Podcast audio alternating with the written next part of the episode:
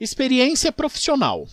Na experiência profissional, você precisa pôr aí o nome da empresa onde você trabalhou, o cargo que você exercia dentro dessa empresa, fazer também uma breve descrição das suas funções. Aqui vale a mesma regra que eu falei lá pro, pro objetivo. Pensa em um Twitter e coloca no máximo duas linhas 140 caracteres, certo? Nessa, nessa função. É... E lembre-se que nunca minta na sua função. Não coloque coisas que você não fazia só para encher linguiça ok? Seja objetivo, seja claro, seja sincero naquilo que realmente você fazia dentro da empresa anterior.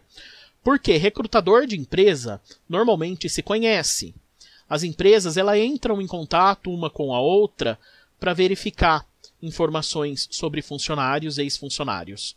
Então, isso acaba sendo motivo aí para você ser desconsiderado do processo caso você venha aí a cometer alguma irregularidade na sua função. Por último, na questão da experiência, é importante você colocar aí o mês e ano que você saiu, é, que você entrou, e o mês e ano que você saiu. Tá certo? Sempre coloque essa informação também, porque isso dá para o recrutador aí um parâmetro se você é aquele tipo de pessoa que pula de galho em galho, que cada dois meses está no emprego diferente. Ok? Então isso é bastante importante.